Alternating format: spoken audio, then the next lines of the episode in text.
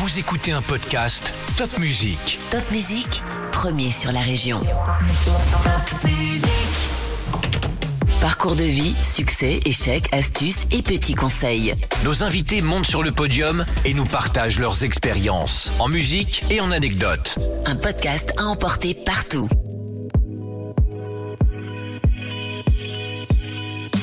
Il y a toujours ça au fond de moi qui fait que ce- cette volonté d'aller de l'avant. Pour moi, je dis toujours que je suis né professionnellement dans l'art du vin euh, rue d'Austerlitz. Je vais pas me faire des amis si je dis ça. Euh, donc non, le vin, ça ne soigne pas. Ou alors certains mots, euh, mais, euh, mais pas en tout cas en consommation régulière. En fait, si je suis vi- vinothérapeute, c'est une blague familiale. Je me suis autoproclamé vinothérapeute. Il n'y a rien de pire qu'un sommelier qui est pas capable de rendre son vin accessible à n'importe qui. C'est un passionné qui monte sur le podium, un passionné de vin, de gastronomie, de chevaux, de design et de liens humains.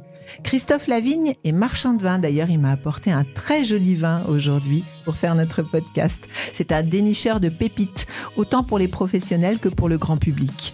Je l'appelle le gringo du vignoble. Son concept, la vinothérapie. Il chine, il découvre et fait découvrir sa passion à travers le monde. Il nous parle du vin autrement et pas uniquement du vin. Être à contre-courant, c'est un peu la nature de cet homme à l'énergie communicative pour qui l'adrénaline de la compétition donne du goût à la vie. Bonjour Christophe. Bonjour Caroline. Alors ce, ce goût de la compétition, c'est-à-dire? Ça, Oui. vous a, ça vous a mené comme ça toute, toute votre vie? Ah, Je pense que c'est effectivement un fil rouge dans ma vie. Euh, Je sais pas comment ça vient, je sais pas quelle est la part d'inné, la part d'acquis, mais effectivement, euh, j'aime la compétition et j'ai l'impression d'être en compète en permanence. C'est vrai? Ouais, alors c'est des fois un petit peu désagréable parce qu'on a envie de débrancher, on a envie d'être plus cool, de se poser ou autre. Mais non, il y a toujours ça au fond de moi qui fait que ce- cette volonté d'aller de l'avant euh, et, et d'être devant. Mais alors, euh, cette volonté de, de compétition, c'est-à-dire que vous vous faites de la compétition à vous-même Oui. parfois Ouais, c'est la meilleure des compètes. La compète, c'est pas tellement vis-à-vis des autres. Euh, ça peut être intéressant euh, sportivement, euh, c'est Mhm. bien. Mais même sportivement, ce qui est intéressant, c'est toujours euh, finalement de, de Un s'améliorer. peu plus, un peu plus, Ouais. un peu plus loin, un peu plus loin, euh, c'est ça? Pour, pour mes proches, c'est extrêmement désagréable puisque je suis un éternel insatisfait. C'est vrai? Oui. Donc c'est compliqué à gérer pour mes proches. Alors ce goût de la compétition, il vous vient d'où? Je ne sais pas. Euh, Peut-être que effectivement euh, dans la famille encore, euh, j'ai pas de grands compétiteurs dans la famille. Euh, non, je pense que c'est pour ça. C'est ce que je vous disais tout à l'heure. Je ne sais pas ce qui est inné à qui. Je sais pas comment ça vient, mais euh, mais en tout cas, ça me définit très bien. Et vous l'avez mis en pratique? Oui, euh, j'ai eu la chance de faire de la compétition sportive, euh, plutôt de haut niveau en saut d'obstacle, équitation. Euh, pendant euh, dix années de ma vie, euh, j'ai quasiment fait que ça. Donc jeune alors ou- Euh, oui, de 8 à 18. D'accord, Voilà. Et, euh, et puis autrement, au quotidien, chef d'entreprise, c'est être compétiteur. ouais. Il faut être compétiteur pour être chef d'entreprise? Je ne sais pas s'il faut être compétiteur pour être chef d'entreprise. En tout cas, moi, je le suis. Et c'est ma manière d'être chef d'entreprise. Je pense qu'il y a mille façons d'être chef d'entreprise et que c'est justement l'équilibre entre plein de traits de caractère différents qui font peut-être les bons chefs d'entreprise. Un des miens et un des plus exacerbés, c'est la compétition. Alors racontez-moi, donc euh, grand cavalier, vous aviez des chevaux? Oui, euh, effectivement, euh, j'ai eu la chance de euh, d'avoir un beau-père euh, éleveur de chevaux et comme je m'ennuyais dans la région où j'avais euh, atterri un peu par hasard, euh, mes parents ayant déménagé, euh, j'ai occupé euh, toute mon adolescence et, ma jeunesse entre guillemets à monter à cheval, à faire de la compétition et euh, à vadrouiller un petit peu dans, dans toutes les régions de France et un petit peu à l'étranger pour faire des concours épiques. Et vous gagnez votre vie avec ça? Non, alors moi j'étais comme dit ado et je montais les chevaux de, de mon beau-père. Donc non, j'en ai jamais été professionnel et c'est justement pourquoi j'ai arrêté à 18 ans. J'avais pris conscience que si je voulais en faire mon métier, euh, je n'avais pas le niveau pour être l'un des tout meilleurs français et donc il valait mieux faire autre chose. Ok, donc euh, cette compétition euh, comme ça euh, dans le domaine de l'équitation, mais comme partout, c'est quoi? C'est de la discipline, c'est de l'acharnement, c'est de la volonté, c'est quoi? C'est du travail. Moi, je suis un laborieux. Euh, Il y a des gens qui sont doués. Il y a des gens qui, quoi qu'ils entreprennent, quoi qu'ils font, euh, réussissent tout. Euh, je les envie pas. Euh, moi, j'aime la valeur travail et j'aime effectivement ce côté où il faut du coup s'atteler tous les matins au travail, remettre son métier sur l'ouvrage, comme on dit, pour avancer, pour se perfectionner, pour aller plus loin. Et j'aime ça. Et c'est pour ça que j'ai toujours fait les choses de façon complètement passionnée et des fois justement peut-être un petit peu trop exclusive, puisque je ne fais qu'une chose à la fois et j'essaie de le faire à fond. Et alors, ce, ce- cette passion pour l'équitation, elle s'arrête à 18 ans. Vous, vous, vous étiez bon à l'école? Non, euh, j'allais pas à l'école. Comment ça? Ouais, euh, J'avais la chance d'avoir une mère euh, extrêmement complaisante et qui voyait bien que l'équitation me passionnait. Ça prenait tout mon temps. C'est c'est un sport extrêmement euh, chronophage. Hein, S'occuper des chevaux, c'est c'est pas comme euh, Pas que monter à cheval. Ouais, voilà. Le, à la limite, euh, euh, il y a plein de sports où vous pouvez ranger votre vélo, votre voiture ou vos crampons. Et puis une fois, c'est fini. Là, le cheval, ça reste un animal et il y a beaucoup d'entretien autour. Et donc du coup, ça demande effectivement beaucoup, beaucoup de temps et d'entretien à côté. Et donc du coup, euh, ma mère qui vivait aussi un petit peu cette passion euh, des chevaux à travers moi euh, était extrêmement complaisante et me permettait de ne pas aller en cours, ce qui était extrêmement agréable. Même si je l'ai peut-être regretté par la suite, mais ce qui euh, jusqu'à l'âge de 18 ans était quand même très très plaisant de d'être finalement un garçon d'écurie, puisque c'est ce que j'ai été jusqu'à l'âge de 18 ans. Je ne connaissais pas grand chose d'autre, mais qu'est-ce que c'était bien? Mais euh, pas aller en cours, c'est-à-dire vous, vous aviez euh, des cours par correspondance? Non, euh, non, non. Non, mais euh, pas du tout. je, bah, disons que j'y allais très peu. j'y allais très peu. J'avais, souvent des mots d'excuses. euh, J'étais très souvent malade ou euh, voilà. Ça m'a valu des renvois euh, puisque bah comme je venais pas souvent, euh, au bout d'un moment ils m'ont renvoyé. Et vous avez quand même passé le bac? Oui. oui. Et à notre époque, il y avait euh, Sardou qui chantait une chanson euh, sur le bac poubelle, le bac G. C'est le bac que j'ai fait. Vous passiez un bac G, un bac à bon marché. Dans un lycée poubelle, l'ouverture habituelle des horizons bouchés. Votre question était faut-il désespérer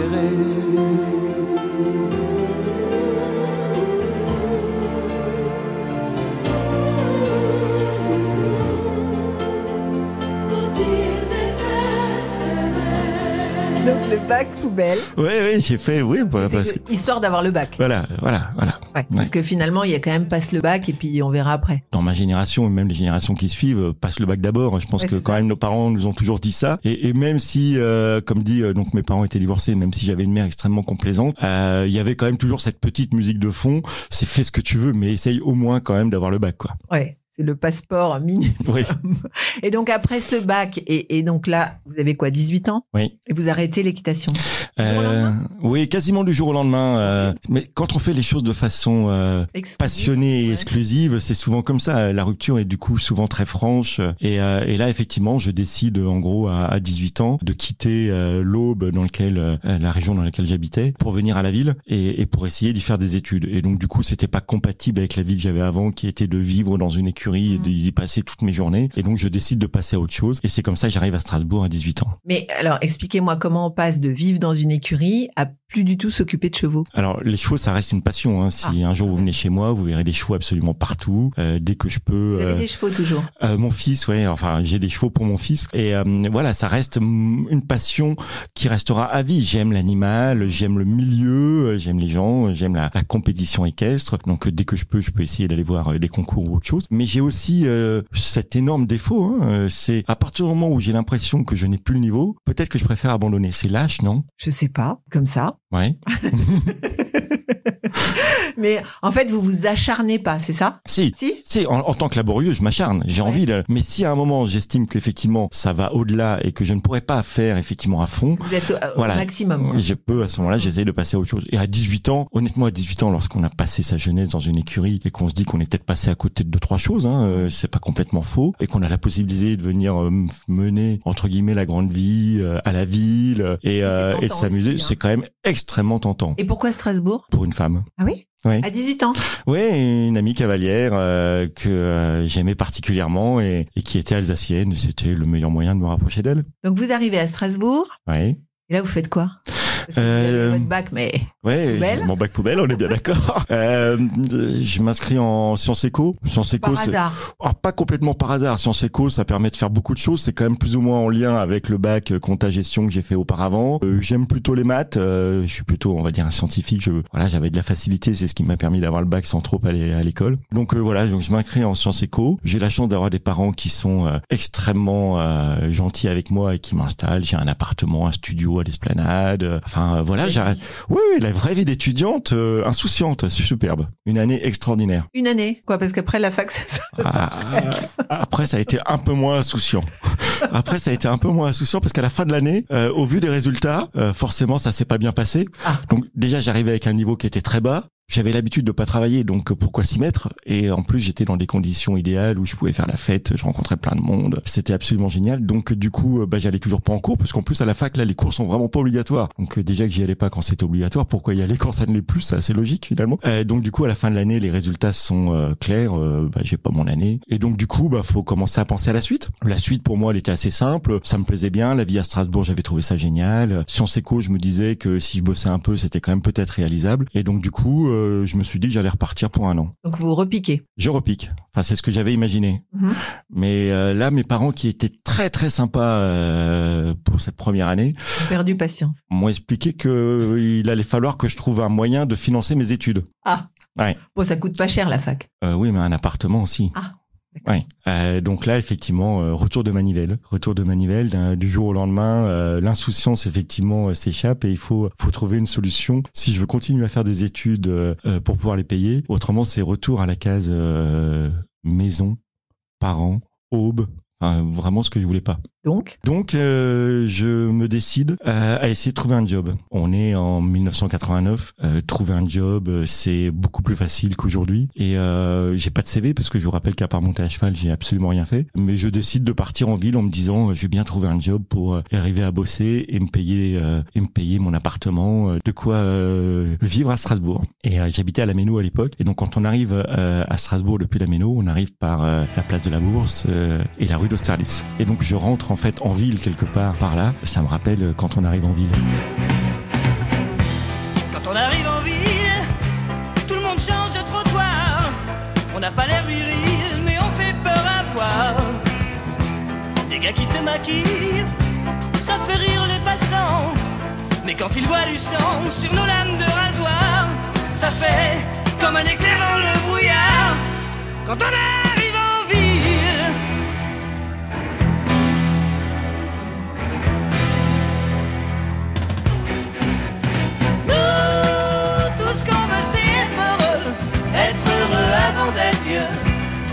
On n'a pas le temps d'attendre d'avoir 30 ans. Nous, tout ce qu'on veut, c'est être heureux.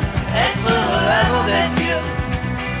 On prend tout ce qu'on peut prendre en attendant. J'arrive par cette rue d'Austerlitz. La première boutique où, euh, où je rentre pour me présenter, pour essayer de décrocher un job, c'est une boutique de vin qui s'appelle l'Art du Vin. Et là, comme ça, vous aimiez pas particulièrement le vin? Alors j'aimais le vin, Ouais. J'ai, je suis issu d'une famille où on a toujours très bien mangé, très bien bu. Donc on a toujours plutôt fréquenté les jolis restaurants. Donc euh, j'aimais ça. Mhm. J'aimais la gastronomie, mais je n'y connaissais absolument rien. Euh, rien d'autre que d'être euh, à 19 ans, parce que là j'avais, j'en avais 19 du coup, d'être un jeune consommateur, euh, rien de plus. Et euh, je rencontre un monsieur à l'intérieur de cette boutique qui s'appelle Jean-Pierre Vogel et qui est une rencontre déterminante. Voilà, ça arrive dans une vie d'avoir des rencontres incroyables. C'en est une, puisque Jean-Pierre Vogel, à ce moment-là, qui travaille seul dans sa boutique qu'il a créée quelques années auparavant, a besoin d'un coup de main pour pouvoir l'aider euh, le samedi, pour pouvoir l'aider euh, en semaine, pour pouvoir euh, lui-même partir en vacances de temps en temps, et me propose le challenge effectivement de m'embaucher et de me former sur le terrain. Sur votre bonne tête. On va dire ça. Non, mais vous aviez pas de CV, pas de connaissances particulières du vin. C'est bien qu'il y a eu un fit à un moment. Ouais, il a peut-être senti qu'effectivement euh, la manière de j'avais de me présenter, qu'il y avait une démarche commerciale, qu'il y avait un sens du contact. Enfin, il a dû trouver Ouais. des points positifs malgré la liste des points négatifs qu'on a déjà évoqués. Mais oui, il décide effectivement de me donner ma chance en tout cas. C'est rare. En fait, c'est vraiment c'est rare Euh, donner la chance comme ça à un, à un jeune euh, qui a pas d'expérience, qui a pas de diplôme,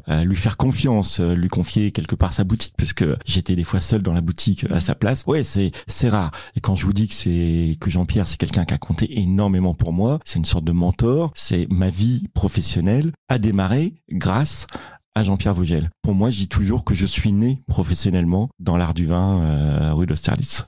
Magnifique. On va trinquer euh, à la santé de Jean-Pierre. À la santé de Jean-Pierre. euh, Un très joli vin. Voilà, on trinque. Alors, comment ça se passe ensuite? Euh, Donc, il vous fait confiance, vous tenez la boutique, c'est mignon, euh, vous avez un peu de salaire, vous payez. Vous allez à la fac? Je vais au TD. Vous décidez de plier. si, si, je vais au TD. Je vais, je vais pas au cours magistraux, ça sert pas à grand chose et puis j'ai pas vraiment le temps puisque je travaille à côté. Mais je, je à aller au TD. Et donc, grâce à Jean-Pierre, euh, bah, je peux euh, effectivement euh, continuer mes études et ça va me permettre de passer ma maîtrise de sciences éco. Ah, quand même. Ouais, j'ai resté quatre ans chez Jean-Pierre euh, pour pour passer cette maîtrise. Et en quatre ans, euh, j'ai donc, appris. vous adorez, vous apprenez le vin, vous, vous devenez euh, passionné évidemment comme avant, et la compète, ça continue? Alors effectivement, euh, Jean-Pierre m'apprend un vin, me transmet une passion, m'initie à la gestion du commerce même. Et effectivement, euh, du coup, je pars en vacances ou le week-end visiter des vignobles pour pour justement pour apprendre encore plus, puisque je n'ai pas cet apprentissage, on va dire euh, théorique, euh, lycée hôtelier, euh, Mhm. mention sommellerie et autres. Euh, j'ai une euh, un apprentissage euh, sur le terrain, euh, en boutique, euh, au contact de- d'autres sommeliers ou surtout des vignerons. Et c'est pour ça que je vais aller voir énormément de vignerons. Et c'est comme ça que j'apprends, que que j'avance et que ça me donne envie d'aller plus loin et de partir à Bordeaux pour compléter mes mes études, euh, pour y faire un, un DESS. Donc à l'époque, c'était comme ça le bac plus 5 après la maîtrise, euh, qui On permet un master aujourd'hui. voilà un master 2 aujourd'hui Ouais. ça s'appellerait, mais qui puisse euh, conjuguer sciences éco parce que j'avais cette maîtrise de sciences éco et ma passion et mon envie de travailler dans le vin. Et donc j'ai la chance d'être pris à Bordeaux en DESS et pendant un an je vais vraiment euh, bah, là me former au métier du vin, là, à l'énologie, à la sommellerie. Ah oui, là je fais que ça. Aller en cours et visiter tous les domaines possibles autour de Bordeaux. On a porte ouverte à peu près partout. C'est un petit DESS, on n'est que seulement euh, 20, euh, 20 étudiants. Ah Et donc du coup, ça permet effectivement d'avoir porte ouverte partout et c'est assez génial. C'est à nouveau une très très belle année euh, d'étudiants, un peu comme ma première année à Strasbourg. J'ai eu quatre ans ensuite un peu moins insouciante, mais là j'ai à nouveau une année où je ne travaille pas et, euh, et où je suis euh, à fond dans le plaisir d'étudier et doué de, de me former à ce, que, ce qui va devenir mon vrai métier. Vous restez à Bordeaux Comment ça se passe? Non, je reviens à Strasbourg. J'ai fait mon service militaire. Je fais partie d'une génération qui doit faire son service militaire. J'ai tout fait pour pas le faire, pour être franc. tout ça? À Strasbourg, au corps européen. Ah oui, à Oui. Strasbourg, ok. Je suis chauffeur du général. Oh, bah ça va. Ouais, je l'ai conduit une fois une demi-heure. Au bout d'une demi-heure, il m'a expliqué que ma conduite ne lui, ne lui plaisait pas. Je n'ai plus jamais euh, repris un volant à l'armée.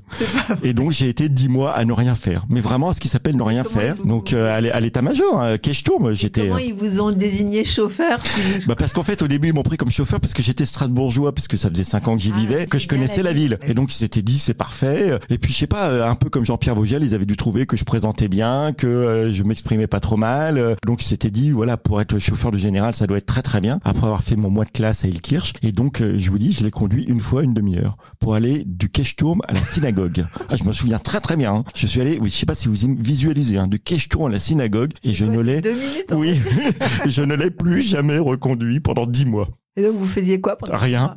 J'ai Ah bon attendu. Je, je rêvais à ce que j'allais faire plus tard. Bah, Vous avez eu le temps de rêver. hein. Ouais, j'ai eu le temps. ouais. Donc, l'armée se termine. Donc, finalement, vous n'êtes pas trop, euh, pas trop abîmé. Non, pas trop abîmé. Alors j'ai du temps pendant l'armée, donc du coup je continue à travailler pour Jean-Pierre Vogel à l'art du vin. Ah, je même. pose mes permes euh, le week-end, euh, je vais. Euh, bah oui, parce que Jean-Pierre quand même, c'est, voilà, c'est Jean-Pierre. Et donc du coup, euh, je, euh, je continue à garder ce contact avec le vin et je continue à fréquenter l'art du vin. Et ce qui fait que quand l'armée se finit et que je dois rentrer dans la vie active, mais pour de vrai cette fois. Jusque là, c'était de la plaisanterie, c'était un job d'étudiant, c'était voilà. Là maintenant, il me faut un vrai métier. Euh, J'ai un vrai diplôme avec un DESS, j'ai un petit peu, un petit peu de bagage, un peu de formation. Et là, c'est à nouveau Jean-Pierre qui me trouve euh, mon premier entretien d'embauche, qui deviendra mon premier emploi, euh, où je vais devenir euh, directeur commercial de la maison Clipfel à Bar. Clipfel, parlez-nous un tout petit peu de cette maison. Clipfel, très très belle entreprise familiale à l'époque, qui depuis a été vendue au Grand Chet, 40 hectares de vignes, une des grosses entreprises euh, négociants alsaciens, barinoises, qui travaille vraiment bien, qui fait des jolis vins. Le grand vin, c'est le Clos Cicère, pour ceux qui s'en souviennent, qui est un Gewürztraminer sur le Grand Cru Kirchberg de Bar, à Bar. Ok. Et là, mon job, c'est de m'occuper de toute la partie euh,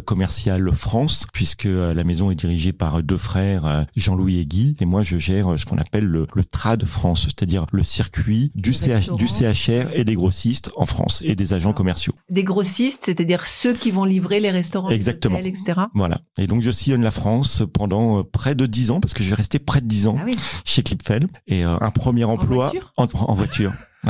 Un premier emploi génial. Euh, ouais, ouais, et je sillonne toute la France. Et puisque vous parlez de ça, ça va m'amener à un des épisodes le plus tragique de ma vie, si ce n'est le plus tragique de ma vie, puisqu'un jour, euh, en allant à Bordeaux, je n'arriverai jamais à Bordeaux et je resterai coincé sur une route de Montargis. Je vais passer plusieurs heures dans ma voiture. Euh, oui. On va me transfuser dans la voiture. Euh, oui, je vais faire plusieurs jours. Un carambolage? J'ai glissé sur les pluies verglaçantes et j'ai fracassé. Enfin, je suis rentré deux phases dans un camion. Et donc là, plusieurs jours de coma, plusieurs mois de fauteuil roulant, euh, un vrai, un vrai stop dans ma vie. Je vais avoir 30 ans, et là, euh, c'est vrai que les choses changent un peu. euh. C'est s'écroule. L'insouciance, là, elle est perdue.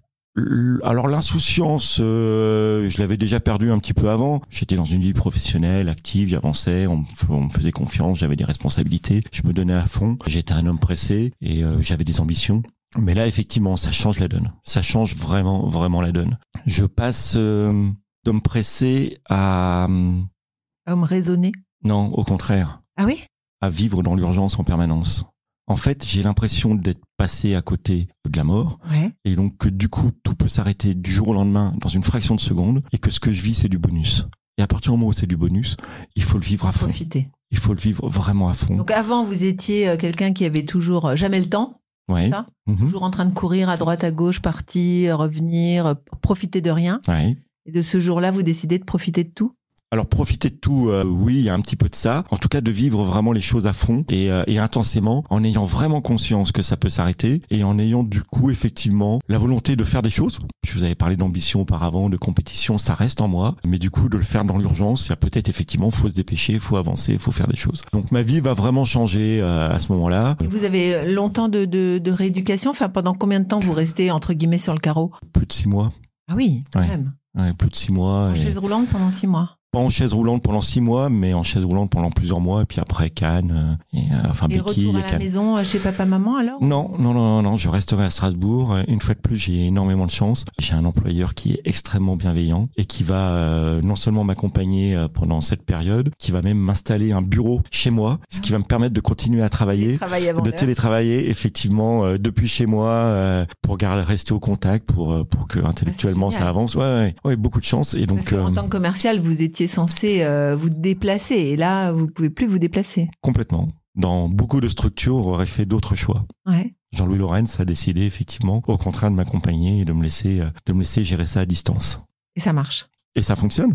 Ça, oui, ça change pas mal de choses, même dans ma façon de voir le travail et ma vie euh, et ma vie personnelle. Dans la foulée, euh, j'ai un fils, mon fils, Maxime. C'était pas prévu euh, avant cet accident, mais là, là, il y avait urgence à avoir un enfant. Et puis l'envie, du coup, maintenant, euh, de penser aussi autrement à pro- professionnellement et de et de créer quelque chose professionnellement. Et c'est de là qu'est partie euh, vraiment euh, la dynamique, euh, l'idée euh, de la structure que je créerai quelques années plus tard, donc euh, Vinothérapie. Donc cet arrêt brutal, finalement, ça vous a laissé le temps de penser?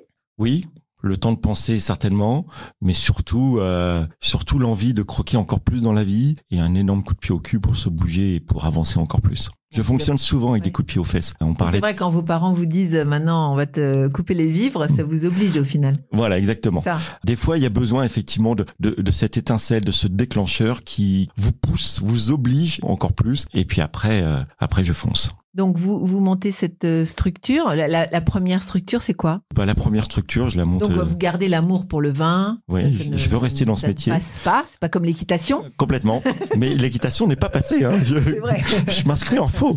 Non, non, l'équitation n'est pas. En fait, pour tout vous dire, aujourd'hui, c'est mon fils qui monte à cheval. Et, Ah oui. et- et je vous disais tout à l'heure que ma mère vivait sa passion au travers de son fils. Et vous, vous Aujourd'hui, je ouais. reproduis le, le schéma et je vis ma il passion au fait travers. aussi des concours? Et il fait aussi des concours. oui. Ouais. Et donc euh, la passion euh, du vin est évidente. J'aime ce métier. Grâce à, la maison Clipfel, je me suis fait un réseau, des connaissances. Aujourd'hui, je me sens vraiment prêt, mûr. Et donc euh, l'idée, c'est de créer un métier qui n'existe pas. Pour utiliser un mot, euh, un mot très à la mode depuis quelques années, euh, depuis que notre président l'a ressorti du dictionnaire, le mot disrupter, je décide de disrupter un petit peu le système.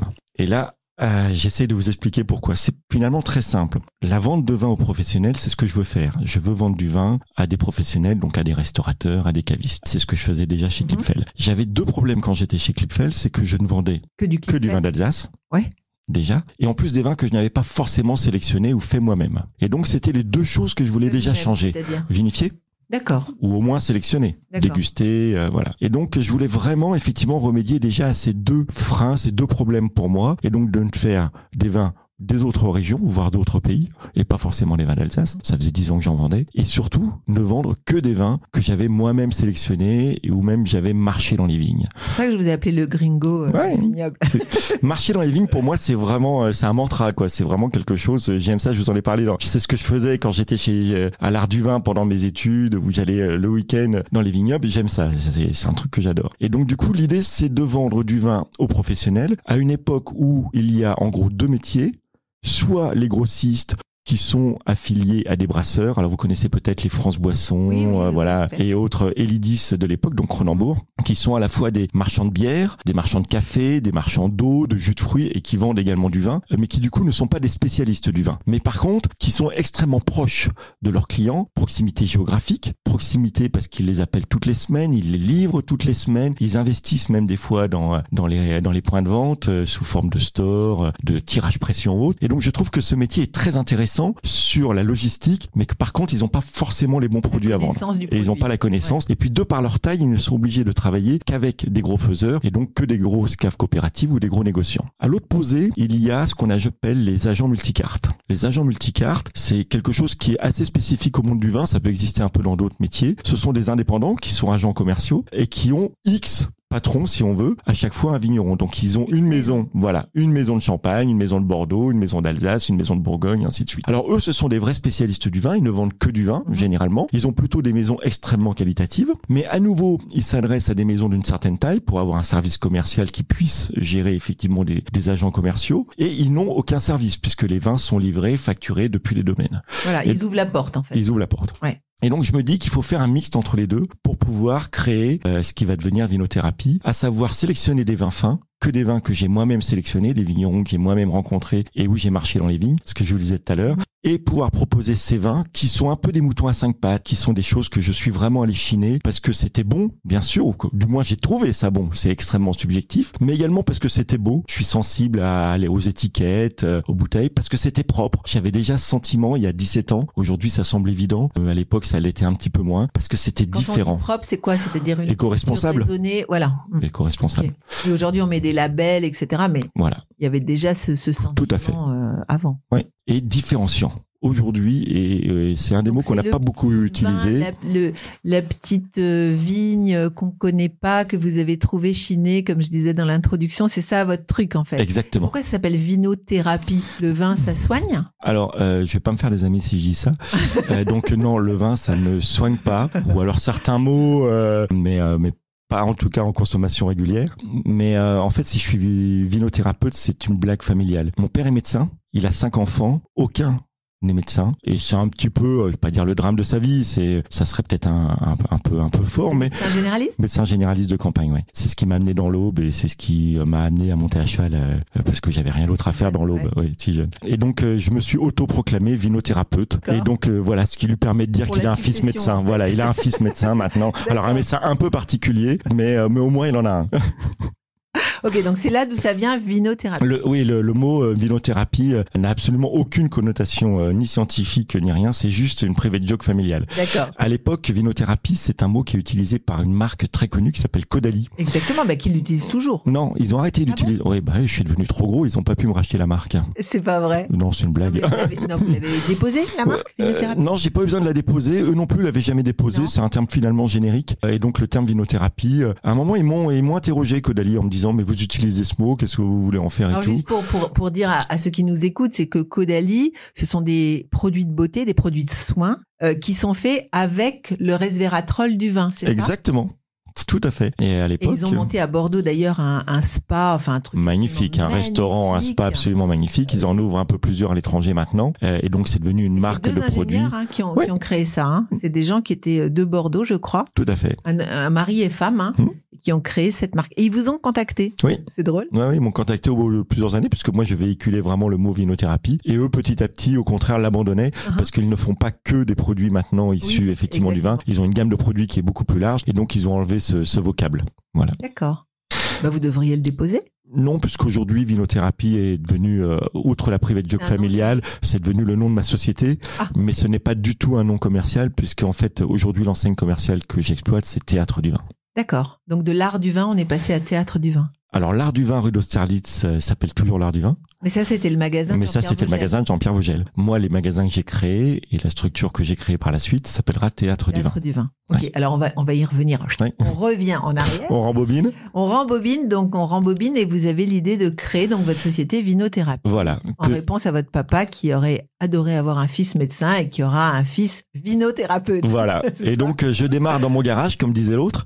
À part que moi, mon garage, euh, c'est un théâtre. J'habite à l'époque à Euh, un corps de ferme euh, qui abrite euh, l'ancien bistrot du village, au soleil. Et euh, dans ce corps de ferme, il y avait le théâtre du village. Alors, ce qu'on Ah, appelait le théâtre du village, c'était un peu la salle communale, quoi. Dans les années 50, à l'après-guerre, il y avait le sport club, il y avait euh, un petit peu, il y avait une scène, les loges. C'est là qu'avaient lieu des cours de violon, c'est là qu'avaient lieu différentes choses. Et c'est là que je vais créer mon activité, d'où la marque commerciale Théâtre du Vin, parce que j'ai vraiment commencé pour le coup dans mon théâtre. Et c'est comme ça que j'ai acheté des vins, que je les ai stockés et que j'ai commencé à démarcher euh, des restaurateurs ici en Alsace pour leur vendre mes vins. Donc vous, vous partez avec votre bâton de pèlerin voir les restaurateurs en disant j'ai ce petit vin, goûte-le, il est fantastique, tu vas voir. C'est comme ça que ça commence? Exactement. Et là, je fais euh, un énorme pas en arrière puisque je travaillais dans une grosse structure avec une grosse logistique, avec des agents commerciaux partout en France, avec beaucoup de clients. Je gérais, je gérais tout ça et en fait, je décide de travailler tout seul euh, avec mes petits vins de petits vignerons euh, dans mon garage. Ça Bon, me rappelle d'ailleurs une euh, musique. Ah oui One Step Beyond, Madness. Ça a bercé ma jeunesse. C'est vrai. Ah oui. One step beyond.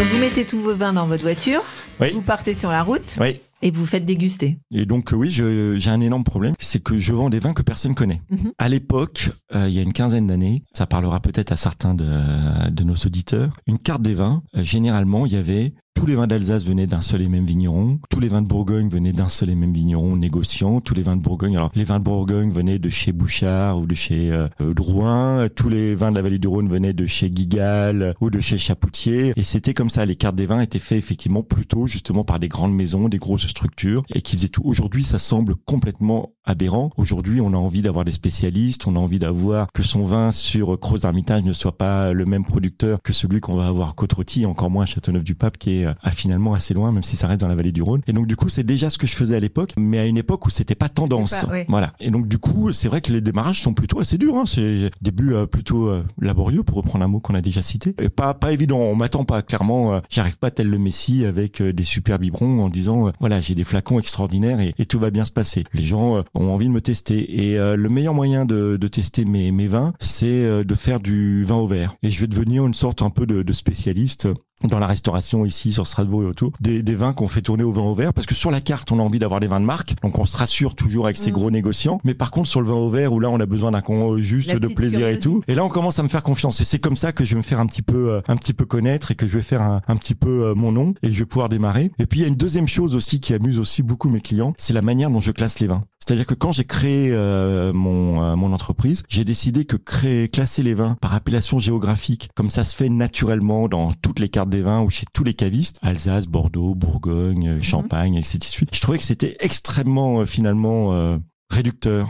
Ça, on cloisonne les vins, on les met dans des cases. Et euh, moi qui suis plutôt euh, quelqu'un qui vit au travers des émotions, je trouvais ça vraiment dommage. Et donc j'ai créé un jeu des sept familles. C'est mon côté entre guillemets euh, enfantin, toujours joueur, où je classe les vins non pas par appellation géographique, non pas parce qu'ils sont, ou comment ils sont nés, mais par, surtout parce qu'ils sont et les émotions qu'ils qu'ils procurent. Et c'est ça qui va vraiment être important. Et donc du coup, dans la même famille, peu importe la couleur, ils peuvent être blanc, rosé ou rouge et être dans la même famille. Ils peuvent être grand cru ou vin de table. Ils peuvent être français ou étrangers et être classés effectivement et se retrouver au même endroit. Et que c'est vraiment juste le moment de consommation, l'accord mes vins, euh, l'humeur qui décide du flacon qu'on a envie de boire aujourd'hui. Ça va bien avec l'idée de théâtre. Ça va très bien avec la mise en scène du théâtre, effectivement. Mais alors, par exemple, donnez-moi un exemple de, de, de, de nom que vous donnez. euh, à ces, à ces ensembles. Bah alors, les, les, les- les familles sans citer les sept, mais ça commence par les vins à fine bulle et vous comprenez bien que ce sont tous les vins entre guillemets effervescents. Et, et vous comprenez bien qu'un champagne, finalement, qu'il soit blanc ou rosé, l'emploi gastronomique est toujours le même. Mais si on boit un champagne, on peut aussi boire un crément d'Alsace. Et si on boit un crément d'Alsace, on peut aussi boire un sparkling wine qui vienne, euh, je ne sais pas moi, de, de Nouvelle-Zélande ou, ou d'Afrique du Sud. Et finalement, ce n'est pas son origine, ce n'est pas sa couleur euh, qui le caractérise, c'est le fait qu'il soit effervescent et surtout qu'il véhicule l'image de la fête, de, de la légèreté, de l'équilibre, de l'élégance et le moment de consommation où ça va plutôt être l'apéritif ou ce genre de choses. Et donc du coup, peu importe finalement le produit pourvu qu'on leur corresponde à ces, à ces critères. Et ça donne la même chose. Je classe les vins blancs en deux sous-familles si on veut. Des vins blancs vifs et légers et des vins blancs riches et tendres. Les vifs et légers vont plutôt être marqués par euh, la fraîcheur, l'acidité, l'acidulé, euh, les fruits agrumes, la légèreté. Là où les riches et tendres vont être plus opulents, plus gras, éventuellement un peu plus barriqués, un peu plus généreux. Donc on voit bien que les Bourgognes ou les vallées du Rhône vont se retrouver plutôt dans les riches et tendres, là où on va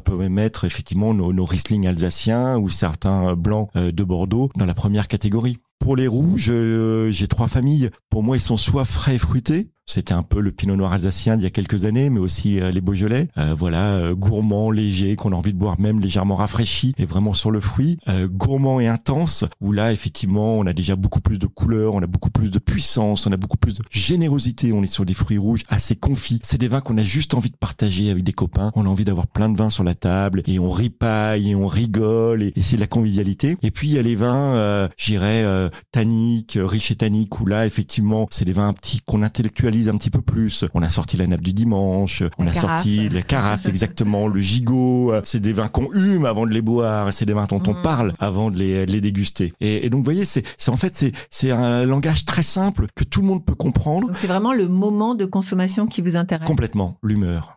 L'humeur. Ouais. Est-ce que votre magasin est rangé comme ça? Oui, ouais. Aujourd'hui, il y a cinq magasins. Le sixième ouvre à Colmar en avril. Et Cinq euh, magasins en Alsace? Oui, Strasbourg, centre, Strasbourg au marché-gare, Fegersheim, qui est le premier qu'on a ouvert, Mittelhausbergen au Serpent Vert et Haguenau, euh, route de Strasbourg. Vous n'avez pas envie de sortir d'Alsace? Je vous ai dit, à 18 ans, je suis venu à Strasbourg. Euh, J'aime cette région. Pas, moi, je suis pas alsacien. Je suis pas alsacien d'origine, mais j'ai choisi d'y être, j'ai choisi d'y vivre, et j'adore cette région, j'adore cette ville. En fait, je suis vraiment un amoureux de Strasbourg avant tout, plus que de l'Alsace d'ailleurs. Et aujourd'hui, peut-être que les opportunités feront qu'on ouvrira un jour Dion, parce qu'aujourd'hui, c'est une équipe hein, derrière, Ouais, même si c'est moi. On est 30, même si euh, même si j'ai la chance d'être un peu le, le capitaine de l'équipe, euh, je pourrais rien faire sans eux. Donc euh, c'est ensemble qu'on réfléchit au développement. Aujourd'hui, à 53 ans, je suis plus proche de la porte de sortie que de la porte d'entrée. Bah non, ils ont reculé l'âge de la retraite, vous avez le temps. Ouais, je suis peut-être pas concerné en fait.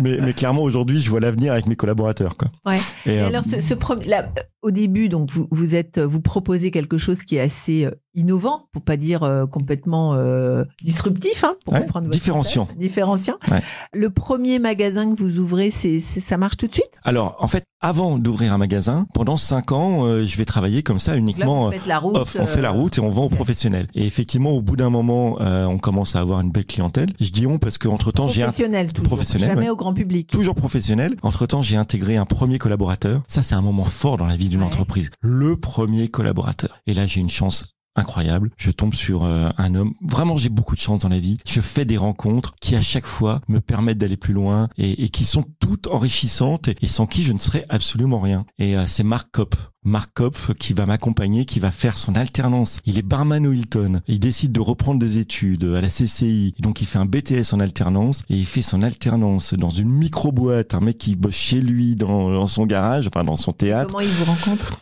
par un ami commun. C'est comme ça que, que je le rencontre, qu'on discute et que je lui parle de mon projet et qu'il adhère. Et, euh, et grâce à lui, ma boîte va vraiment prospérer. Et c'est avec lui, pour répondre à votre question initiale, qu'on décide euh, D'ouvrir le premier magasin à Fegersheim sous l'enseigne Théâtre du Vin. Jusqu'à présent, Théâtre du Vin, c'est juste notre vocable à nous entre, Mhm. entre simplement euh, initiés, j'ai envie de dire. Et on décide là de le mettre sur les fonds baptismaux et de l'ouvrir au grand public. Et oui, ça, ça fonctionne tout de suite. Parce que là, c'est quand même un gap. C'est-à-dire, jusqu'à présent, vous vendez aux professionnels et là, d'un coup, vous vendez au grand public. Tout à fait. Donc, à des gens pas forcément initiés où, justement, toute votre dialectique va pouvoir euh, s'exprimer pleinement. Exactement. C'est là où le classement du jeu de cette famille prend encore plus Eh oui. son sens et c'est là où les gens effectivement vont se l'approprier. Tant qu'on présentait ça aux professionnels, certains disaient, certains sommeliers m'ont pris de haut en me disant euh, mais c'est trop simple ton truc. Non, moi il me faut des choses un petit peu plus complexes. Oui, c'est aussi, j'ai envie de dire, dans ce métier, c'est-à-dire que plus on est compliqué, plus on dit des choses que personne ne comprend, et plus on a le sentiment d'avoir le savoir. Je suis c'est un peu comme les médecins. hein. Je suis pas sûr que ça soit propre à ce métier. Ouais. Je pense que c'est propre à beaucoup de gens qui ont l'impression de savoir et qui pour en faire encore plus sentir qu'ils savent, font effectivement euh, exprès de. un fossé. Ouais. Alors, il y a rien de pire qu'un sommelier qui est pas capable de rendre son vin accessible à n'importe qui. C'est très bien de parler avec un langage de sommelier. C'est extrêmement intéressant. Euh, je viens de regarder la finale de meilleur sommelier du monde euh, la semaine dernière qui avait lieu à Paris. C'est fantastique, mais ça ne s'adresse qu'à un public extrêmement averti. Eh oui. Ce qui est très intéressant, c'est aussi de pouvoir parler d'un très grand vin à un néophyte, à un enfant, à quelqu'un qui ne consomme même peut-être pas de vin et qui a envie de s'en faire une image. Donc c'est ce que vous initiez au théâtre du vin. Oui. Il y a un mot, j'ai jamais trouvé mieux que ce mot, alors que je trouve ce mot très très laid. Je suis vraiment un vulgarisateur. Ouais, J'allais dire, ouais. Ouais, mais c'est finalement ce qui me caractérise le mieux. Euh, différenciant, on essaye de faire les choses vraiment différemment et en même temps de façon très très accessible. Et ça sera d'ailleurs la baseline de ma première boutique. La première boutique s'appelle Théâtre du Vin et on avait mis en baseline euh, caviste ludique et accessible. Accessible parce qu'on trouvait qu'on était au bord de l'autoroute, on pouvait se garer devant. euh, accessible en termes Ouais. de prix, mais surtout accessible grâce à ce jeu des sept familles où on prenait pas les gens de haut. Il Ouais. y a plein de gens qui n'oseront jamais franchir la porte d'un caviste. Ils se disent, on va me prendre de haut. Ouais. Mais non, non, non, non. Ils, ils se disent, ça va être cher. Non, au contraire, moi j'ai des vins à 4 euros dans mes Ou magasins. alors ils vont me fourguer un truc, euh, je vais même pas Voilà. savoir si c'est bien ou pas. Donc ludique et accessible, c'est, je trouvais que ça me correspondait vraiment. Premier magasin, puis deux, puis trois, puis quatre, puis cinq. Ouais, après, après ça s'enchaîne. Après effectivement, euh, bah, plusieurs collaborateurs et puis euh, et puis on a la chance effectivement aujourd'hui d'être 30, euh, d'avoir cinq boutiques. On ouvre la sixième à Colmar donc là en vous avril. autant au grand public qu'aux professionnels? Non, le grand public représente un tiers de notre activité. Ah seulement, d'accord. Ouais, ouais. Ok. Les professionnels, ça reste mon métier et de cœur. C'est le métier qui permet que le reste existe. C'est parce qu'on a justement ces volumes, c'est parce qu'on passe notre temps à aller chiner des vins incroyables pour les professionnels, qu'on les achète en grosse quantité, qu'on peut aussi avoir des Les boutiques proposer au Et voilà. public. et, et avoir ce stock, parce que c'est vrai que pour un caviste normal, avoir autant de stock, 3000 références de vin, c'est quand même assez compliqué. Juste pour euh, la petite histoire, vous avez entre-temps racheté le magasin de Jean-Pierre Vogel? Oui, j'essaie de faire les choses jusqu'au bout. Et donc, quand j'ai l'opportunité, effectivement, euh, de pouvoir racheter euh, l'art du vin rue d'Austerlitz, euh, il y a maintenant quatre ans, euh, ben, je le fais. Et donc, euh, c'est pour ça que la boutique s'appelle toujours l'art du vin, alors que toutes les autres s'appellent Théâtre Ouais. du vin. Je vous rappelle, c'est là où je suis né. Et donc, il est hors de question de, de changer, De changer. euh, le, de changer le nom. C'est, c'est une boutique complètement à part pour moi. Je l'ai plus fait par, euh, par sentimentalisme Par émotion, que, qu'autre chose. Et, euh, mais, mais je suis très content d'avoir cette boutique. Et alors donc ces vins que vous chinez, vous, vous voyagez beaucoup? Oui, oui. Alors euh, aujourd'hui, là, j'ai la chance d'avoir un staff extraordinaire où je peux me consacrer au développement Donc de ma boîte. C'est vous qui allez, c'est vous le gringo. Euh, C'est moi le gringo. Voilà. moi aujourd'hui, le développement, donc l'ouverture de nouveaux points de vente, l'ouverture du bar à vin euh, là au mois d'octobre qu'on a fait au mois d'octobre dernier. Voilà, j'ai euh, des nouveaux projets. On en a encore trois, quatre là dans les tuyaux. Un qui est dans la presse cette semaine avec la COP. on va ouvrir quelque chose. Et puis en même temps, le fait de pouvoir voyager et d'aller chercher du vin en France, mais aussi aux, aux quatre coins du monde, parce qu'aujourd'hui on fait énormément de, de bons vins dans tous les pays du monde. Alors dans les pays classiques, historiques, euh, je dirais viticoles. Alors bien sûr l'Europe et le bassin méditerranéen, mais on fait des grands vins euh, en Argentine, euh, en Nouvelle-Zélande. Vous euh, voyagez, vous allez chercher. ouais, ouais. Et vous allez chercher euh, le nez au vent ou, ou vous connaissez ou maintenant avec l'expérience vous savez euh, vous avez repéré ou je sais pas comment vous Il y a un mix. comment vous cherchez? Il y a un mix. Alors, on a la chance aujourd'hui d'être, euh, je dirais, contacté par certains domaines qui aimeraient qu'on les représente, Ah oui, qu'on vende leur vin. On est aussi euh, souvent euh, des vignerons qui ont envie de coopter des, des amis à eux, c'est-à-dire qui nous proposent des vignerons qu'ils connaissent en disant tiens dans telle région j'ai un mec qui fait bon, qui fait bien, tu devrais aller goûter, tu devrais aller le rencontrer. Mais J'aime toujours partir le nez au vent. J'aime toujours les rencontres. Euh, j'aime toujours euh, comme ça le hasard, les opportunités, et simplement à un moment me dire parce que je suis, euh, parce que je trouve qu'une bouteille est particulièrement belle, ou parce qu'un lieu euh, va m'attirer, ou parce que simplement dans un restaurant euh, je vais goûter une bouteille euh, qui me qui me donne envie euh, d'aller voir le vigneron. euh. donc j'aime bien garder ce mix entre les deux. Donc euh, restez quand même un petit baroudeur. Ah complètement, oui, oui, ça ouais. reste, ça reste au fond de moi. oui. Alors comment on fait euh, pour transmettre ça? Vous avez transmis ça à votre fils? Non, non, j'ai pas transmis ça à mon fils. Je lui souhaite pas d'ailleurs. Je lui souhaite pas parce que j'ai envie qu'il s'affirme par lui-même, qu'il trouve lui-même sa voix. Euh, il a 21 ans. Donc là, là, pour le moment, il est à fond dans l'équitation? Un peu moins à fond dans l'équitation parce qu'il est parti à Paris, il fait une école d'ingénieur et en même temps il fait un diplôme, il fait un double diplôme en fait, à la Bah, fois ingénieur et, oui, ouais, voilà, et architecte. Mais en fait, vous savez, souvent, les générations se suivent et, et reproduisent, se des, pas. oui, reproduisent même des modèles complètement différents. Donc moi, j'ai toujours dit à mon fils, il est hors de question que tu n'ailles pas à l'école. Il est, il faut que tu bosses. euh, euh, bac, bac S, mention très bien. Euh, voilà, il est, il est l'opposé de moi. Euh, lui, il bosse, il est sérieux et aujourd'hui, il s'éclate et je me retrouve énormément euh, dans lui. Aujourd'hui, le métier, la, enfin la branche qu'il a, qu'il a choisi et donc qui est euh, ingénieur, construction et, et architecte, c'est quelque chose qui me passionne. J'adore l'immobilier, j'adore l'architecture, j'adore quand je voyage, euh, j'ai- j'aime les villes aussi, même si je vais beaucoup marcher dans les vignes. Et puis j'aime construire. Aujourd'hui, j'ai l'impression d'être un peu un, un monteur de projet finalement dans, dans, dans mon entreprise. Et, et aujourd'hui, c'est c'est une démarche qui que je lui ai transmise parce que demain, c'est ce qu'il va faire, mais à une autre échelle. Donc non, je le pousse pas du tout à vouloir lui transmettre ma boîte. Bien au contraire. Euh, non, moi, j'ai envie de transmettre ma boîte à, à mes collaborateurs d'aujourd'hui. du vin, ouais. Non, à mes Ouais, collaborateurs ouais, d'aujourd'hui, à ceux qui m'ont aidé à monter cette boîte. C'est ça qui est intéressant. Oui, tout à fait. Dites-moi, quel, euh, quel conseil vous donneriez euh, à un jeune euh, entrepreneur aujourd'hui? C'est quoi l'entrepreneuriat aujourd'hui? C'est quoi entreprendre? Entreprendre, oser, innover, se différencier, travailler. Ça, je pense que c'est les mots un, un peu forts. Alors, c'est très générique, hein, ce que je viens de dire. hein. Finalement, c'est même, c'est, j'ai enfoncé des portes ouvertes. Je crois qu'il faut, euh, faut savoir effectivement, euh, faut avoir une idée. Clairement, faut avoir une idée, savoir où on veut aller, et puis, euh, et puis se lancer. Euh, souvent, on dit euh, l'entrepreneuriat c'est compliqué. Moi, je trouve pas.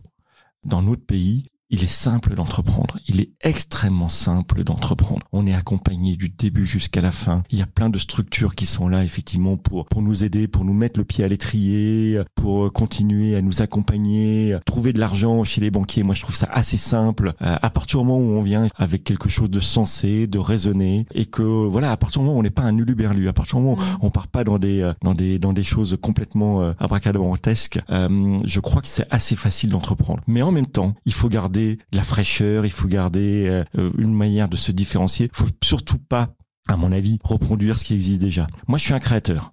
Donc j'ai racheté une boutique, c'est l'art du vin, on l'a dit tout à l'heure, mais le reste je l'ai créé parce que c'est ce que j'aime avant tout. Je suis un monteur de projet. Je trouve que c'est vraiment ça qui est passionnant et, et quelle que soit l'échelle. Et je vous dis, j'ai démarré tout seul dans mon euh, dans mon théâtre, alors que finalement j'étais très bien. J'étais salarié d'une grosse boîte. J'aurais pu certainement euh, trouver d'autres postes dans d'autres grosses boîtes, continuer à être dans le milieu du vin avec un certain confort financier, euh, intellectuel euh, ou autre. Non, je pense qu'il faut avoir avant tout cette énergie incroyable qui est de se dire que tous les matins on va se battre.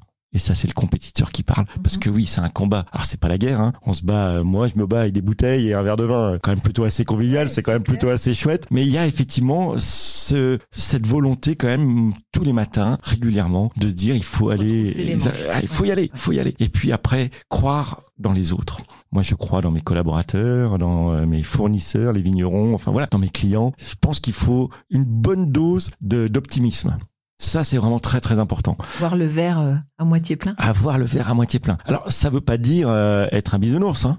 C'est tout l'inverse de ça. C'est effectivement se dire que c'est possible, se dire que c'est beau, que c'est bon, que ça va le faire. Mais en même temps, euh, moi derrière, je reste euh, finalement quelqu'un de, de très terre à terre. Euh, J'oublie pas que j'ai vécu pendant dix ans dans une écurie et que finalement je suis une sorte de paysan, mais au sens noble du terme. Moi, j'ai les pieds dans la glaise. Je ne dépense pas un centime que je n'ai pas. Euh, voilà, j'avance comme ça. Et, c'est- et c'est ce mix des deux, je pense, qui est intéressant. Alors c'est mon cocktail, hein. Mhm. Je pense que chacun doit avoir son cocktail. Il n'y a pas une recette, Euh, mais en tout cas, moi, je pense qu'il faut entre oser, qu'il faut entreprendre. Et quand on voit aujourd'hui, après la Covid, euh, un petit peu toutes les voilà, les quêtes de sens que se posent la plupart des gens. Beaucoup de gens par rapport au milieu professionnel euh, se posent plein de questions, euh, se remettent en question certains. On- On a eu la grande démission aux États-Unis, on n'en est pas là encore en France, mais, mais on a des phénomènes un petit peu quand même dans- du même genre. Euh, je crois qu'aujourd'hui, si chacun avait une idée de ce qu'il voulait faire et osait le mettre en pratique, ça serait intéressant de façon, euh, je dirais, individuelle, mais également de façon collective pour notre société qui,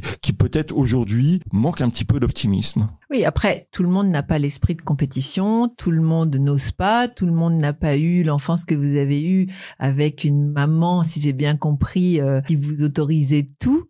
Et ce, ce goût de la liberté, en fait, c'est ça qui a fait votre Ouais. réussite. Je, je suis un enfant gâté. Non, mais un enfant libre? Oui, libre, libre, mais avant tout un enfant gâté. Je pense que pour effectivement, alors ça, là, on va rentrer dans des discours un peu philosophiques, mais mais la liberté, elle, elle est, elle est naturelle aussi euh, euh, avec une Mais certaine. libre de pas aller à l'école, Oui. libre de vivre votre passion, libre de partir à Strasbourg si vous en avez envie pour Bon, on l'est tous. fille. On Non mais c'est génial. On, on l'est tous. Lorsque l'on n'est pas libre, c'est que l'on s'auto oui, voilà, on s'enferme. on s'enferme. Mais je pense qu'on est tous libres et qu'on peut tous. Alors après, je- j'entends bien que tout le monde n'est pas fait pour être créateur d'entreprise. Ça, je l'entends très très bien. Et que tout le monde n'a pas envie d'être chef d'entreprise. Et puis heureusement d'ailleurs, parce Ouais, que la bah société ne pourrait pas être faite que de chefs d'entreprise. Mais je pense que chacun peut essayer de se réaliser professionnellement. Et c'est peut-être effectivement quelque chose qu'on a un peu perdu ces derniers temps. Et, et moi, je souhaite à tout le monde. Euh, je dis pas qu'il ne faut s'épanouir que dans le travail. Hein. Non mais on peut aussi s'épanouir en étant salarié. Complètement. D'ailleurs, en- en termes de management, vos équipes, si, si elles savent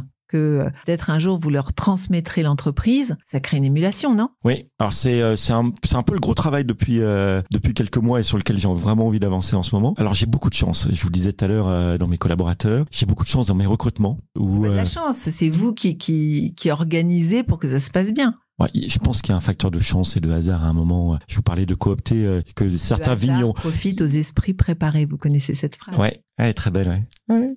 Mais je pense que alors effectivement ça se ça se faut déclencher, faut aller chercher, faut provoquer. Mais il y a quand même effectivement ce facteur à un moment d'avoir de rencontrer les bonnes personnes. Euh, moi quand je rentre rue d'Austerlitz à l'art du vin, euh, j'ai pas provoqué grand chose, hein, si ce n'est qu'on m'a mis un copier au cube euh, ce qu'il fallait que j'aille travailler et que j'arrivais par la Méno et que c'était la première rue pour accéder au centre-ville. Euh, si j'avais pas été pris là, je serais certainement arrivé dans un McDo ou dans un Quick un petit peu plus bas. Qu'est-ce que serait ma vie aujourd'hui? Je n'en sais rien. Vous seriez le roi du burger. Mince, ça me fait- ça- alors pour le coup, vous me faites pas rêver, Caroline. Je suis vraiment désolé. Hein. Alors déjà, j'ai aucune aucune volonté de devenir roi et, euh, et encore moins du burger. Quoi. Non, vraiment pas. Mais mais tout ça pour dire par rapport à mes collaborateurs ou mes recrutements ou autres ou à la succession d'entreprise, je crois que ce qui donne du sens aujourd'hui professionnellement, c'est effectivement de pouvoir s'imaginer dans le temps avec un vrai épanouissement personnel, une vraie autonomie. Moi, je crois beaucoup à l'autonomie. Mes collaborateurs sont libres, vraiment. Alors ça n'empêche pas euh, le contrôle. Hein. La confiance n'empêche pas le Non, contrôle. mais hein. ils, ils sont heureux et libres. Ah, J'essaye qu'ils le soient en Donc tout ils cas. rendent leurs clients heureux. C'est, je pense, euh, une bonne recette. Merci beaucoup. Alors, Merci Caroline. ce podcast s'appelle Le Podium. Vous êtes aujourd'hui en haut du podium. Allez, tout va bien. Qui feriez-vous monter avec vous sur votre podium?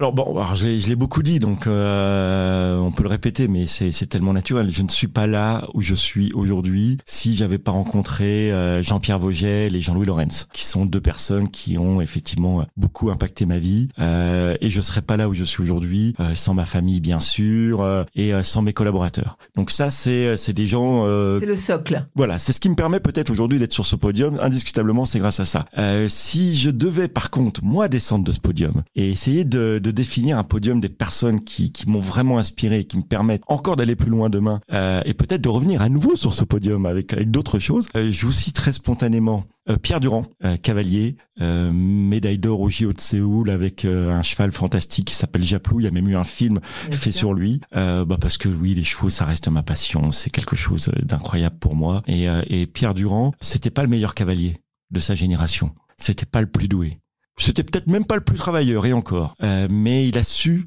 trouver le couple idéal avec son cheval et être prêt le jour J pour être médaille d'or aux Jeux Olympiques de Séoul, ce qui est quand même à peu près ce qui se fait de mieux dans le dans le Graal sportif, c'est à peu près ce qu'il y a de mieux. Et puis en plus C'est de ça, l'intelligence en fait du, du, du moment ou c'est quoi C'est? Ah, c'est l'intelligence tout court, effectivement, dans, dans la préparation, dans le choix de son partenaire, dans le choix de l'objectif, dans le calendrier pour y arriver. Parce que vous disiez, euh, je reviens juste un petit peu en arrière sur l'idée de la compétition. Une compétition, ça se prépare. Ah oui, Et, et en fait, quand on est compétiteur, on part pas au hasard. Non. On est prêt.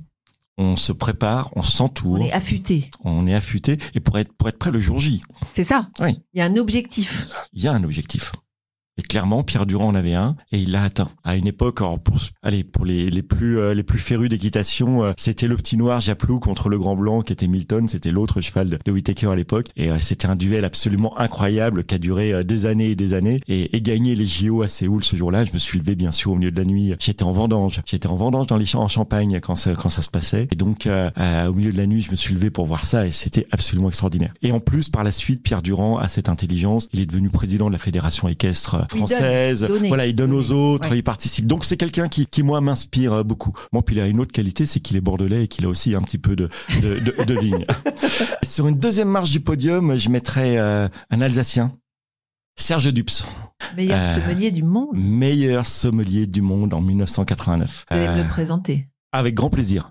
Ah, c'est une personne incroyable. Alors, je vous ai dit que la semaine dernière, j'ai regardé euh, mais, le concours de meilleur sommelier du monde à, à Paris. Il faisait partie des jurys. Il était là. C'est une personne incontournable dans, dans le milieu de la sommellerie mondiale, française, alsacienne. Enfin, c'est juste Ouais, évident. Et euh, sommelier euh, mythique, euh, iconique Du, de... euh, Iserne De zone, exactement, de, de l'auberge de Lille. Et puis surtout, euh, le père spirituel de, de dizaines, voire de centaines de, de sommeliers euh, en Alsace et en France. Euh, il est capable de faire passer sa passion euh, et le tout avec une humilité incomparable. Je pense que ça, c'est c'est la force incroyable de- des grands personnages aussi. C'est l'humilité. Et là, Serge, c'est c'est un monument, quoi. C'est un monument de, de connaissance, de partage, de simplicité. La simplicité, c'est- pas le simplisme. Hein. C'est c'est au contraire, pour moi, c'est une énorme qualité. Quand je disais que j'essaie d'être un vulgarisateur, pouvoir rendre les choses accessibles au plus grand nombre, je pense que c'est ça Ça, c'est c'est la vraie idée du partage. on est bien d'accord. Donc oui, Serge Dubs, vraiment absolument fantastique. Meilleur sommelier du monde, je vous le disais en 89. Ça vous rappelle qu'en 89, c'est là où il a fallu que je trouve un boulot à l'art du vin. Donc forcément, c'est très marquant aussi pour moi. Aujourd'hui, c'est quelqu'un que je rencontre, c'est quelqu'un à qui je vends du vin. vous a fait confiance Oui. ouais, au, au début? Ouais. Au tout début, non, mais euh, au tout début, non, mais petit à petit, oui. Ouais. Et aujourd'hui, oui. Et, euh, et ça, c'est incroyable, quoi. C'est c'est une reconnaissance euh, fantastique. Alors ça, Caroline, si vous voulez rencontrer Serge, oui, je, je serais bah, ravi de vous le présenter. Et sur la plus haute marche du podium, j'y mettrais quelqu'un sans qui rien ne serait possible. C'est mon épouse, ma femme, Valérie. C'est celle qui fait que j'essaie d'être meilleur tous les jours, que j'essaye de m'améliorer, de faire mieux, de partager. Pas du tout, elle est avocate.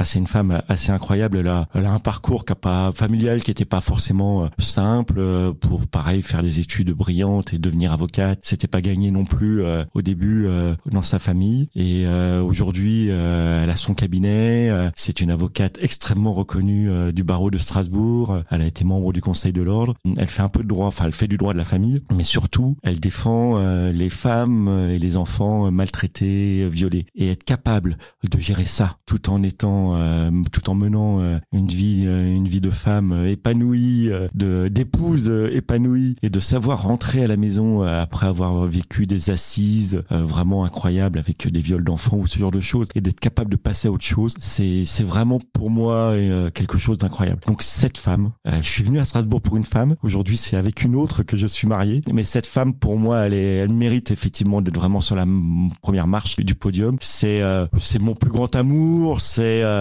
c'est ma muse, c'est ma meilleure amie, euh, c'est ma maîtresse, c'est c'est vraiment la personne pour qui aujourd'hui j'ai envie de d'avancer, de continuer, de me battre, de m'améliorer. Et je vous disais tout à l'heure euh, que euh, depuis mon accident, j'avais l'impression d'être une sorte de, de consommateur euh, avide de, de vie, euh, simplement euh, pour euh, en ayant conscience que c'était du bonus. Euh, elle m'a appris à justement me, me poser et, et construire de nouveau et imaginer sur le long terme, euh, ce qui était peut-être pas complètement le cas auparavant où j'étais juste euh, voilà euh, un consommateur. Donc oui c'est cette femme est vraiment exceptionnelle. Elle est drôle comme personne. Non euh, j'ai une chance incroyable. Alors on a tous hein, fait des rencontres comme ça euh, merveilleuses. Euh, je vous en ai cité plusieurs tout à l'heure. Mais la plus belle des rencontres enfin celle qui compte vraiment aujourd'hui alors désolé pour les autres hein, je suis mais c'est c'est Valérie oui. C'est une belle déclaration d'amour. Vous lui dédiez une musique? Bien sûr. Amy Winehouse Valérie. Merci beaucoup. merci Caroline Well, sometimes